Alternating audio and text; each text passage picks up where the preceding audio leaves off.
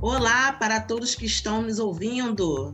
Nós somos o Palavra Negra, um podcast de assuntos variados com protagonismo negro.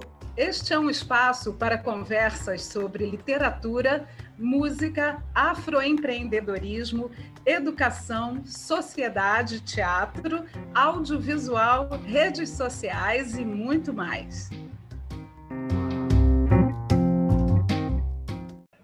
Eu sou a Sandra Menezes, jornalista, escritora, roteirista e cantora carioca.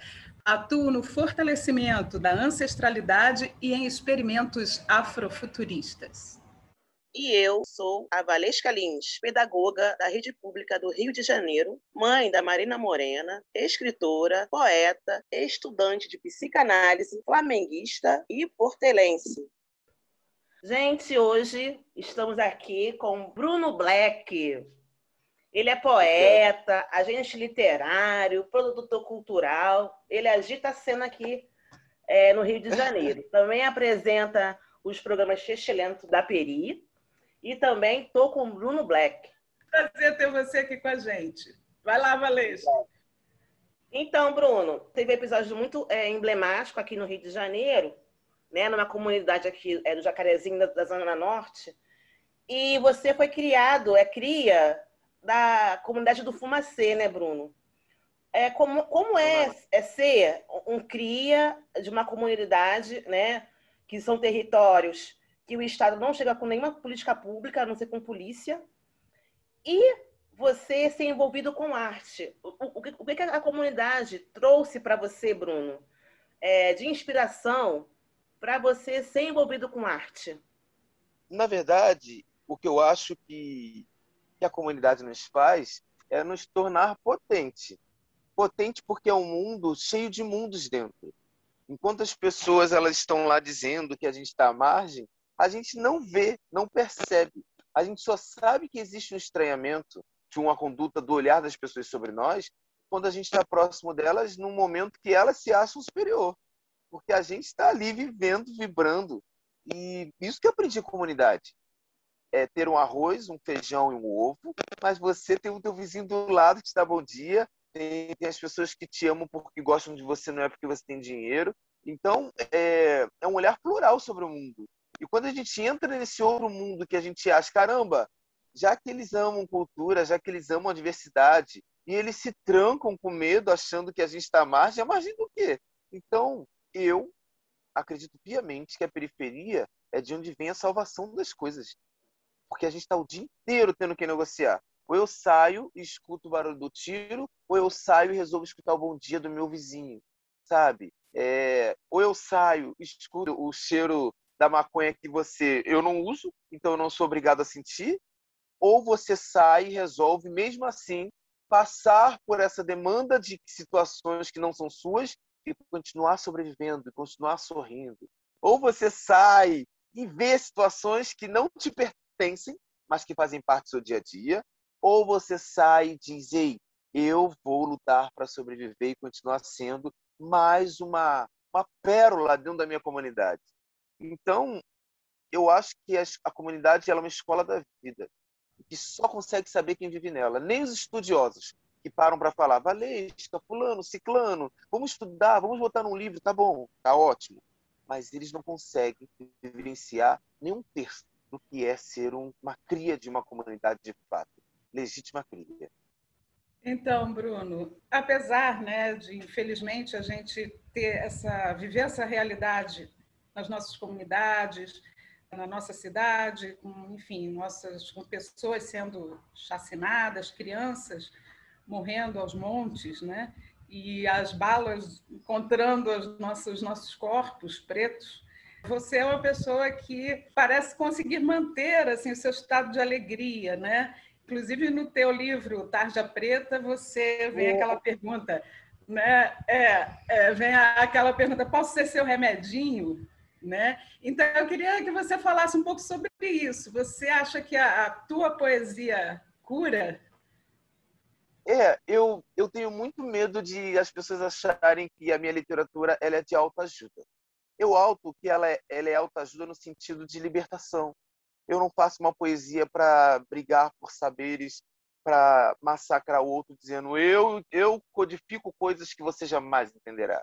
Não, eu faço uma poesia de diálogo, porque por mais que pensem que que o preto, que o brasileiro, que o que o cara que mora em comunidade, que, eles, que nós somos selvagens, que nós somos, sei lá, qualquer outra coisa menos humano, é o contrário. Então, eu aprendi a codificar isso dentro de mim e transformar isso em arte para os meus. Que graça tem eu fazer sucesso, eu fazer arte? Que graça tem eu pensar um dia estar lá na academia se eu não consigo atingir pessoas que precisam ouvir o que eu digo para elas? Eu não acho graça. Eu acho que assim é você estudar, ter um diploma, falar em código, como se estivesse falando inglês para o francês que não entende inglês ou para o brasileiro que não entende o espanhol. Tá entendendo? Eu resolvi para o caminho mais fácil e mais difícil. Investindo meu povo na minha periferia, desenvolvendo a minha arte dentro de mim e tentando entender como é que eu podia tocá-los, impactá-los com esse remedinho que é a poesia, entende? Por isso eu virei um tarja preta. Por isso eu virei um cara que tem que falar de saúde mental. Como que eu emito alegria se eu escrevi embaixo da cama ou da mesa quando saía tiro nos meus prédios que eram todos metralhados? Podem pesquisar nos jornais Comunidade Fumacê. Só falavam de tiroteio. E aí eu venho e digo, ei, calma aí, não é só isso. Eu tô aqui. Ei, existe esperança. Ei, sabe, você precisa gritar sem precisar botar um alto-falante dizendo, ei, eu tô aqui, olha o meu olhar, olha o meu sorriso, eu estou sobrevivendo. Vamos lá, vamos se unir, vamos fazer acontecer. E lembrando, eu não estou concorrendo com ninguém. Cada um vai fazer o seu papel, o governo tem o dele, eu tenho o meu, vocês têm de vocês, e aos poucos eu vou desenhando essa história e falando de saúde mental. Posso falar uma poesia desse livro? Será que eu vou furar o roteiro? Totalmente, pode, pode falar. Pode, fica vontade. É, estava olhando para baixo e eu estava escolhendo a poesia, porque eu, eu, sinto o que vocês querem e eu vou dizer sobre isso, né? A poesia diz: só tiro no caju. Tiro bala. E nem é de São Cosme Damião. A ideia era acertar no caju. E aquilo que partiu perdido pegou uma criança no caju. Depois disso, bye bye, Cosme Damião. Porque quem inventou, porque quem se aproximou foi a multidão. E não foi para pegar bala e nem para se esconder do tiro, e sim parar no Brasil para protestar. E quem poderia evitar? Tudo que se queria era brincar de tiro ao alvo. E na certa o tiro saiu pela culatra. Mas de onde partiu? Acho que isso, aqui pariu, não tentou saber quando o seu foi atingido e perdeu a vida sem querer. Acho melhor brincar de tirar o alvo no morango ou na cerola. O caju tem gente, e gente tem vida. Vidas estão sendo tiradas por brincadeiras de dar tiro em fruta e acertar pessoas. Feito em 2015 a história não mudou, né, gente? É isso. Hashtag Tarja Preta.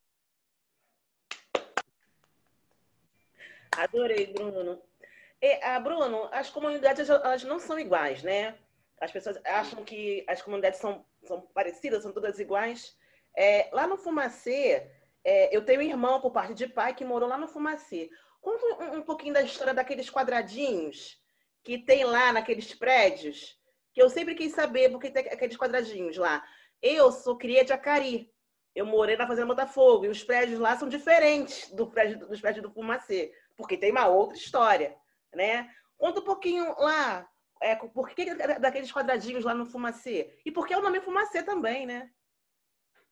Lembrando que eu estou gravando com vocês, eu estou em São Paulo, estou em turnê aqui por conta desse livro novo, hashtag Tarja Preta. É, a passagem foi patrocinada, aqui onde eu estou é uma hospedagem, foi patrocinado também. Por que eu estou falando isso? Para as pessoas saibam do outro lado que vocês podem, que a gente pode chegar lá, entendeu? Com a nossa luta. E nunca deixe ninguém roubar o seu protagonista. Que você seja o elo e seja a cabeça do seu sonho. Eu vou voltar agora para minha comunidade. Então, é, tem lendas sobre a comunidade Fumacê, né? Eu gravei o Disque é Cria e, os, e os, os moradores mais antigos dizem que ali era um campo de futebol e que eles botavam fogo, não sei se era para jogar, para queimar as folhas, porque diziam que ali era um mangue também, como já disseram também que onde tem Zé era um castelo, por isso tem palmeiras imperiais ali, praticamente ali no início do Fumacê. Mas voltando à história do Fumacê, falam que ali era um campo de futebol, e que no campo de futebol é, eles queimavam e aí aquela fumaça deu nome ao ah, vamos lá jogar lá no campo do fumacê, lá no campo onde tem a fumaça. Pronto. Essa é uma teoria, assim que eles falam, né? Eu sei que é teoria, mas falam teoria. A outra teoria, a Dona Edith, que eu gravei o Disque é Cria da Rede Globo, ela disse que antigamente os moradores eles foram retirados lá da Fazenda Botafogo e eles foram colocados ali naqueles prédios do Fumacê. E que eles tinham esse quadradinho. Só que muitos que saíram de lá, de, que, eles iam remanejando as pessoas cada vez mais longe, né? Era, era um momento como se fosse descarte das pessoas. Vamos saber, você quer ficar aqui? Não podemos te ajudar, não. Vamos jogar eles para o canto, é pobre. Não sei, tinha uma situação assim, explicou melhor do que eu. Aí ela falou que as pessoas não tinham fogão. Deram o prédio, deram essas coisas, mas não tinha fogão. Então eles iam fazer comida o quê? A lenha iam criar o fogão a lenha. E aí aquela fumaça saía pelos quadradinhos. E aí chamava-se de fumacê, entendeu? É, tem outra teoria também, mas eu acho que são infinitas. Eu não sei o certo por que, que a comunidade se chama fumacê. A minha comunidade, entendeu? E você pediu para explicar um pouco sobre ela. Quando eu era criança, eu, criança, nunca tinha ouvido tiro, nada. Lá era o paraíso para mim. Lá é uma, é uma área militar, né, porque está colado ali, mas enfim. Na minha adolescência foi muito difícil, muito. É, os moradores de onde eu moro, que lá é dividido em três pedaços. Caixotinho, Caixotinho que é a parte que dizem que é a parte nobre, tem o verdinho, que é a parte que, intermediário, e tem o fumacê, que é onde pega fogo, né? Mas é tudo a mesma coisa, mas lá tem uma divisão. É, quando começou na minha adolescência esse bang bang, essa parte que é nobre, os moradores que tinham, é, que eram estudados, que tinham condições de vida, tinha uma outra realidade, tá, gente? Não era assim como as pessoas veem sempre numa comunidade. Eles foram embora. Eles começaram a ir embora, porque eles tinham umas condições de vida. E aí, os prédios começaram a ser metralhados, foi muito difícil. Eu tinha que perguntar se eu podia chegar em casa para minha tia. Aí eu comecei a trabalhar de meia-noite às seis, porque eu sabia que eu não podia chegar à noite. É, é, era difícil demais, a gente não sabia a hora que ia acontecer os bang-bang, sabe? É, casa da minha tia entrou tiro, teve um bang-bang um dia depois meu avô foi embora porque infartou. É, e aí, depois, teve uma calmaria de situações de políticas públicas que aconteceram. Não sei se todas funcionaram, mas houve uma calmaria. E hoje, vamos fazer uns 10 anos, uns 6 anos, que a comunidade está com outro perfil. Ela não está mais como antes, ela está calma, a gente não está mais ouvindo. Vezes, quando sai bang bang, para a gente é normal, mas não é como antes. Né? Antes parecia estar no Iraque. Difícil demais. Eu expliquei tudo que você queria, eu tentei assim resumir o máximo da minha vivência. Sim, sim, era eu... é, é bem diferente. Eu também, quando era criança, na Fazenda Botafogo, era um, era um lugar de paz, né? A Fazenda Botafogo ela é cercada pelo, pelo Acari, pela Largatixa, pelo, por Costa Barros, né? As pessoas falam que é um lugar muito perigoso. Quando eu falava, quando eu, falava que eu morava lá, nossa, eu não vou na tua sim. casa nunca. Né? É. Eu achava é um lugar tranquilo até hoje. Eu vou lá porque minha mãe mora lá ainda, minha avó, eu vou visitá-las e eu conheço as pessoas. Então, para mim é tranquilo ir lá, né?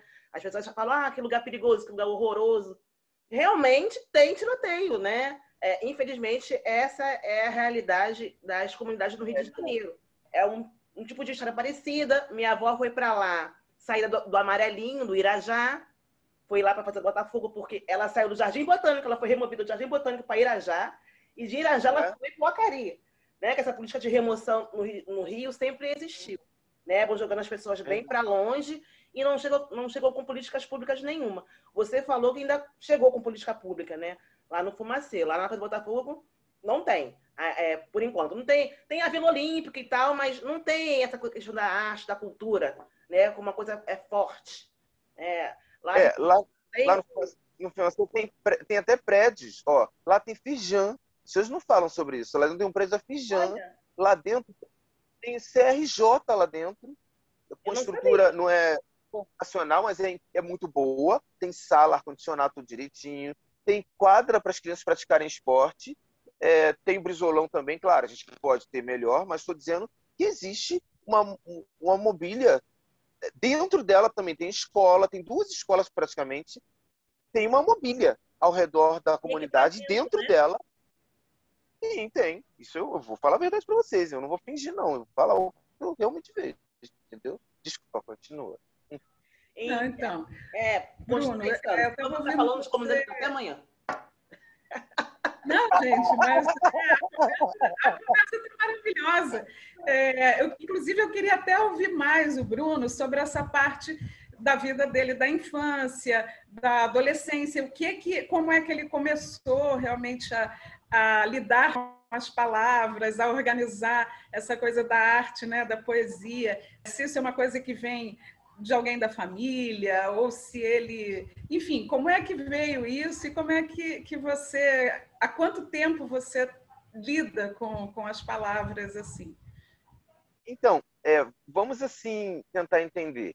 A gente da periferia, a gente. Bom, eu sou da geração que foi criada pela televisão, eu não fui criada pela internet. Então a gente imitava os atores, a gente achava que a gente ia ser ator, a gente eu, eu acho que eu sou um péssimo ator, mas eu sou um bom poeta. Mas eu imitava Vamp, nas, botava fogo nas árvores lá no Brizolão. Ai, meu Deus, contando segredos, sabe? Momentos é, que nós fizemos no verão passado. É, imitando a novela de Corpo e Alma da Betina, que o carro explodia. Não tinha, não tinha instrumentos, não tinha objetos. A gente era criança, a gente aprontava. E aí a gente brincava de coisas, mas a gente não sabia. Um exemplo: um filho de rico, se ele demonstra ter uma aptidão, um dom, ou não é nem de rico, mas de uma família uma família.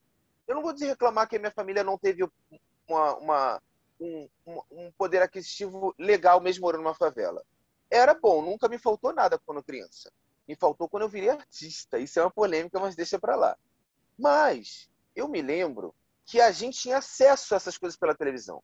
Então, a gente estudava, a gente lia. A minha mãe era uma negra muito esperta e muito inteligente. Ela me botou numa escola particular. Ela dizia: Não, você não vai estudar em escola pública, não você tem uma cabeça tão boa, embora você seja muito levado. Eu achava que eu era um anjo em relação às crianças. Né? E aí eu estudava numa escola que ela exercitava a competição entre os alunos. Isso é péssimo, né? Eu sou de uma outra geração. A gente foi criado para ser proativo. E eu sou muito proativo, eu não sou hiperativo, é diferente. Então, é, os livros nas escolas você tinha que ler para fazer a prova, senão você tirava zero. Era maquete o tempo todo, era uma competição para ver quem era o grupo melhor. Era assim. Então eu fui obrigado, mesmo não gostando de ler determinadas coisas, a ler. E não só ler, como escrever. Só que a escola não descobriu, o Colégio Evelyn não descobriu o meu lado de poesia. Então eu achava que eu ia ser dramaturgo, eu achava que eu ia ser diretor, eu achava que eu ia ser motorista de ônibus, que eu era apaixonado por ônibus. Eu achava que ia ser tudo, menos viver da poesia. E aí um amigo, em 1995, um amigo que é skatista, me chamou para escrever uma poesia. Eu falei, ah, que saco fazer poesia, eu gosto de fazer novela, eu gosto de fazer outras coisas, entendeu? Bruno, vamos escrever rapidinho. Aí eu fiz uns versos ele também. Aí eu, ah, isso. Então tá bom. Aí fiquei escrevendo durante o tempo, tempo todo. Quando chegou em 1999, eu descobri que eu era um poeta por mérito próprio. Eu não esperei ninguém me dizer. Lembrando, gente, são épocas diferentes. Eu vou fazer 40 anos. Naquela época, ninguém queria escutar poesia de favelado. Ninguém. Poesia romântica era só de Drummond, Fernando Pessoa, por aí. Isso até em escola não era trabalhada poesia marginal de jeito algum. E nem, nem o que a gente escrevia tinha valor. Mas eu falei, ah, é? Uma tia minha falou, eu jamais vou publicar, mostrar para as pessoas que você escreve. Você não é um poeta tradicional. A minha mãe pegou e falou, Deus me livre, joga isso fora. Eu falei, o quê? Eu guardei tudo, fui escrevendo, ó, caladinho, guardando. Pronto. Aí hoje eu tenho material para caramba para lançar por conta disso. Entendeu? Então, é, a minha história com a literatura é muito antiga, mas eu nem eu sabia que eu escrevia. Para mim era brincadeira de criança, porque era um exercício de escola. Não era uma coisa prazerosa, era uma coisa de obrigação. Você tem que tirar 10, você tem que ganhar medalhinha de ouro. E eu, ai meu Deus do céu, vamos lá, entendeu? E a relação dos meus pais é o seguinte: os meus pais, eu acho que eles são pessoas que foram frustradas na arte. E eles tentaram me tolir de todas as formas. Eu não segui, de, de questões até emocionais, sérias, sabe? De parecer que me abandonaram de alguma forma porque eu não queria seguir o que eles queriam. Meu pai queria que fosse militar minha mãe queria que eu fosse contador ou que continuasse a carreira que ela quer, enfim. E eu disse não. Então, hoje, eu acho que eles estão bem decididos, mas também se não tiverem quem está do outro lado, não sonhem com a família perfeita. Eu continuo amando meus pais da mesma forma, e se eles aceitam ou não o meu sonho, isso hoje é uma outra história, entende, gente? Eu acho que tá bom por aqui. Falei pra caramba, meu Deus. Não, é assim mesmo, tem que falar mesmo. O, é, o programa é, é pra falar, é pra conversar. essa é. coisa das nossas famílias, porque assim, eu sou escritora, a Valesca também é, é. A gente funciona como uma espécie de, de, pioneiras nessa área, né? assim como você dentro das nossas famílias, porque tem, enfim, pessoas como o Alê Santos, por exemplo, que é escritor também, quando ele conversou com a gente, ele falou, olha, é, a gente não, não foi, a gente não é visto, a pessoa negra não, às vezes não se imagina como escritor, porque é como se não tivesse, não fizesse parte do nosso universo ou a sociedade não nos vê assim, Sim. né? Mas a, a gente está provando que, enfim, de algum tempo para cá, que isso não é verdade. E as nossas famílias também criam expectativas sobre a gente, né? Eles querem o melhor para a gente, querem que a gente ganhe dinheiro, querem que a gente tenha. É. Ai, meu Deus, é. é. Um futuro confortável e tal, porque, enfim, ah, que não sofram como de repente a gente sofreu, ou que tenham mais que a gente tem, né? Então, eles não veem tanto, eu acho, assim, essa oportunidade de prosperar numa, numa carreira como essa. Você acha que isso, essa coisa de você, por exemplo, é, não ter descoberto logo que o que você estava fazendo era realmente uma, um, caminho assim para uma profissão. Você acha que isso tem a ver com isso também, com essa coisa de não ter talvez tantas referências de pessoas negras na escrita, na poesia? É, eu acho que é de tudo um pouco, né? Porque as minhas maiores referências elas não são nem da literatura, elas são da música. É o Djavan e a Mariah Carey, né? Tim Maia, Bruno, você não é só poeta, não, né? Você é, Bruno, você é artista. É, é, você fala, ah, é. eu não sou ator. Você, para mim, você é ator também, tá? Eu, eu já ouvi algum, alguns programas seus, eu acho que você tem essa questão da interpretação. E você canta, e você escreve, e, pô, você é artista. É, artista. É, é, é, um artista. Né? E ele é um artista que é, tipo assim, tensão zero, né? Ele é todo é. relaxado, que é uma que, que, a gente às vezes leva anos para conquistar. Mas era... Parece que você tá com isso. Assim. Eu era tímido, gente, muito tímido, é muita história, meu Deus do céu. É, vocês falaram das referências negras. Quando eu era criança, a gente não tinha a consciência que tinha hoje. A criança hoje já nasce empoderada sobre tudo isso eu, eu, eu, eu sentia a música. Eu achava que se o cantor me tocasse, era para mim. Então eu não necessariamente precisava ser negro ou branco, mas os meus maiores ídolos são negros. Mas a gente jamais imaginou que a gente estaria lá, porque não existia internet. Você sabia se estava lá se você estivesse numa grande, uma grande empresa, numa gravadora, ou se você estivesse aparecendo numa grande emissora. Hoje não existe mais tanto isso. Existe, é importante também, mas você pode brilhar fora delas, entende? você está falando de referência. É, eu não, eu não me atentava se eu precisava ter referências de cor. Mas ainda assim eu tinha o Djavan quando era criança, a Mariah Carey em 1995 foi quando eu descobri.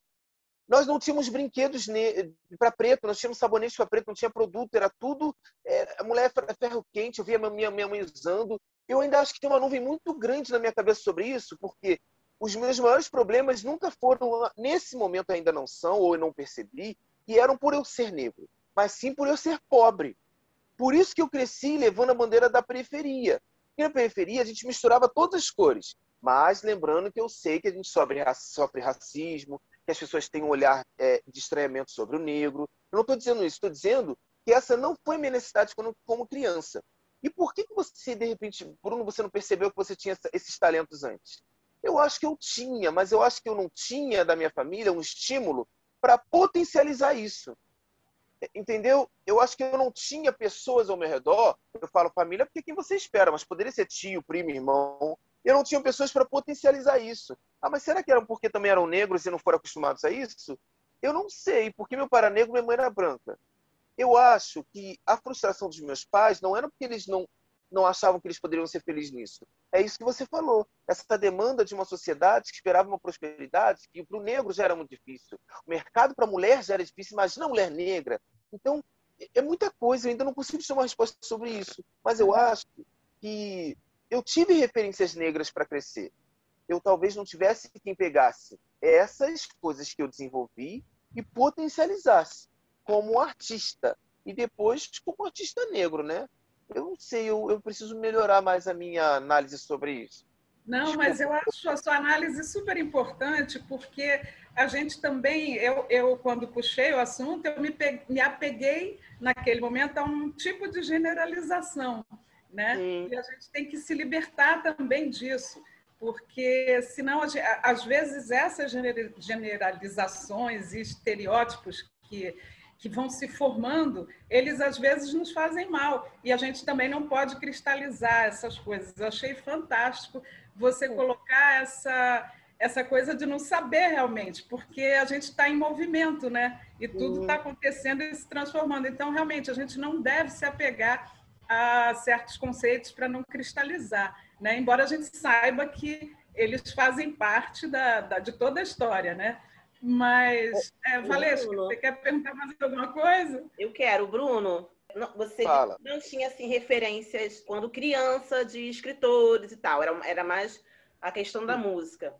E hoje, né, tá chegando aí no cenário é... É, nacional uma porção de gente. Eu, Sandra, tem uma galera aí chegando aí firme. Já tem a galera que já está aí, né? Eliana, Alves Cruz, tem a Cidinha da Silva. É óbvio. Ela faz o E ela faz a orelha desse livro. Tem uma geração aí chegando. Quem são hoje as suas referências de escritores? Né? Então, pode ser negro, pode ser branco. Fala aí pra gente. A Eliana faz a orelha desse livro, Eliana Cruz. Ah, que legal. Que luxo, hein? Poder é um luxo. Muito luxo. É, olha, eu tenho muita gente. Não, assim, eu estou tentando, eu estou dizendo para vocês que eu fiquei assim, como que eu vou dizer para o movimento negro que eu sei o que a gente passou, eu sei o que a gente precisa melhorar como preto, agora é minha bandeira, que eu acho que eu nunca me manifesto muito. Eu, eu só falei da periferia porque é a minha vivência. Mas como é que eu vou dizer para o movimento negro que eu não sei tanto sobre esses questionamentos que eles dizem e eu preciso aprender? Eu falei, primeiro caminho é você sendo verdadeiro. E assim eu estou aprendendo a entender mais sobre mim, porque na minha escola a gente estudou África. A gente não estudou o negro no Brasil, eu estudei o escravo. Entendeu a diferença, assim? Então, eu estou tentando trabalhar isso com a minha literatura. Eu, eu acho que eu não sou um cara, assim, politizado como todos os meus amigos que eu vejo, que falam sobre coisas incríveis, sobre a história. Eu acho que eu, eu sinto e, e transcrevo. E foi isso que eu fiz. É o meu primeiro livro e eu venho li, dizendo agora vocês precisam entender que eu também faço literatura preta. Olha a diferença, né? Nenhum outro livro me manifestava dessa forma. Porque eu sempre fui um cara periférico. E essas demandas de vocês, eu estou tentando entender. Bruno, você tem que entender essas coisas também. Bruno, a escravidão, ela existiu. Bruno, você é um cara que é escutado. Bruno, porque eu vou brincando, eu vou vivendo. E vem uma pressão das pessoas, você tem, você tem. Não, calma aí. Eu vou tentar, eu não tenho, eu tenho que sentir. E aí, os escritores negros que eu admiro, Elane Marcelina, minha amiga, né? Mary Onírica. Estamos Elaine. Estou produzindo uma live com ela. Aliás, mediei a live do lançamento do livro dela, pela Malê. O, é... Agora, né? A das meu livro meu livro está sendo vendido na livraria dela, eu vou lá na casa dela. Eu estou produzindo o livro da filha dela, que é negra também, Ana Gomes, literatura preta. É, Mary Onírica, estou produzindo o livro da Mary Onírica, que é escritora preta da Vila Vintém.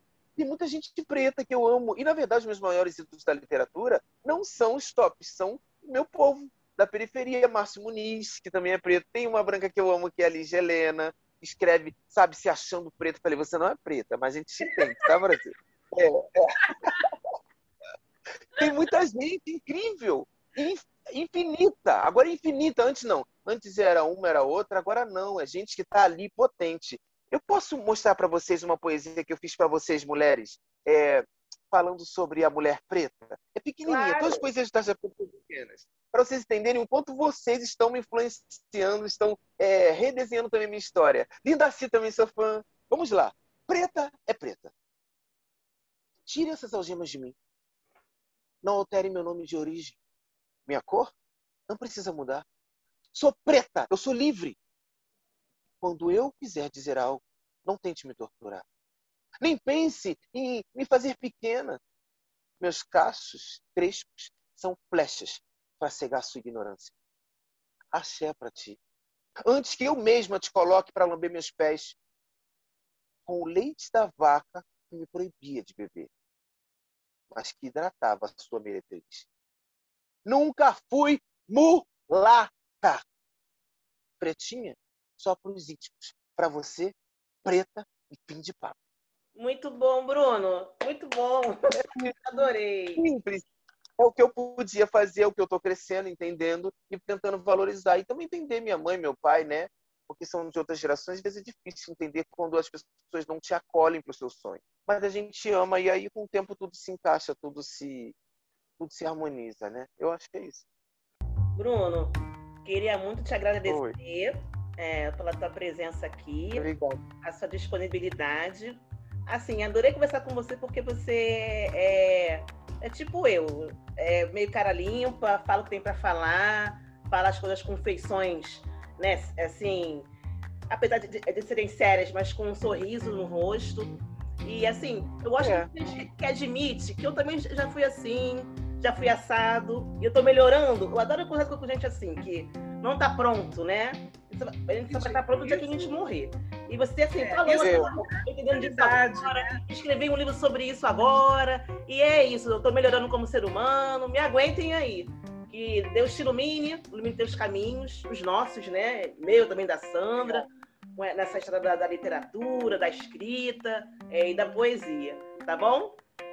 Então, e eu acho assim, acho importante, acho que você nos põe em alerta também com a sua simplicidade, com a sua sinceridade, sobre o quanto é importante a gente estar fazendo enquanto está vivendo, né? Porque, enfim, né, aprender, a gente vai aprender, mas aprender o quê? Aprender o que a gente está tá vivendo, está fazendo, e a gente não tem que deixar de fazer achando que a gente não sabe, porque a gente não está dentro dos conceitos, não está dentro dessa coisa acadêmica ou sei lá o quê, das teorias. O importante é que a gente está fazendo e, e, e, a gente é preto e está em movimento e está fazendo arte e está, enfim, é, é, influenciando também e, e dando exemplo para muitas pessoas, para crianças, para velhos, para todo mundo, né? E Bruno, eu quero te agradecer demais e dizer que foi um prazer enorme conhecer você, te desejar muito sucesso nessa tua turnê aí com teu novo livro e, enfim, e, e, e que muitas e muitas outras pessoas conheçam o seu trabalho, sua arte. Tá bom. Eu, eu posso me despedir recitando uma poesia de um minuto e meio, que às vezes eu acho que eu descobri uma coisa muito importante na minha vida. E a minha mensagem mais importante não é nem o que eu falo sempre aqui é o que eu transformo. Se a gente descobrir o poder da nossa potência transformada em arte e sabendo do impacto social, a gente muda esse mundo no estalo. Então, eu quero pedir permissão se eu posso recitar uma poesia que foi feita para Flup e que fala sobre isso que vocês finalizaram agora. Eu posso, gente, rapidinho? Deve! Então, a poesia se chama Preciso Seguir. Reage. Dê às suas palavras a força que deve limpe da sua mente o medo e se toque em seus sonhos, sinta sua alma, mova os seus pensamentos e transcenda. Tens limite? Ultrapasse-os. Tens medo? Desengaje-se. Tens sede? Beba-se. Entende onde mora sua alma? Sentiu o que você achava? Encontre o seu caminho, pegue a estrada dos seus sonhos, que no mais o destino arruma sua melhor roupa e te dará a oportunidade de ser livre como uma águia no céu. Se eu fosse você, repetiria incansavelmente. Seu sim, seu sim, seu sim. Preciso sim. É isso, se tens um. Seja, obrigado pela oportunidade, gente, e até breve. Tchau. Beijo, tchau. Beijo, Bruno. Tchau. Tá, gente? Então é isso, viu? Até o próximo Palavra Negra. Obrigada por todo mundo que esteve com a gente aqui. E vamos em frente, que a gente vai estar sempre trazendo pessoas muito interessantes, com muito a dizer. É um prazer ter vocês ouvindo a gente. Vamos embora.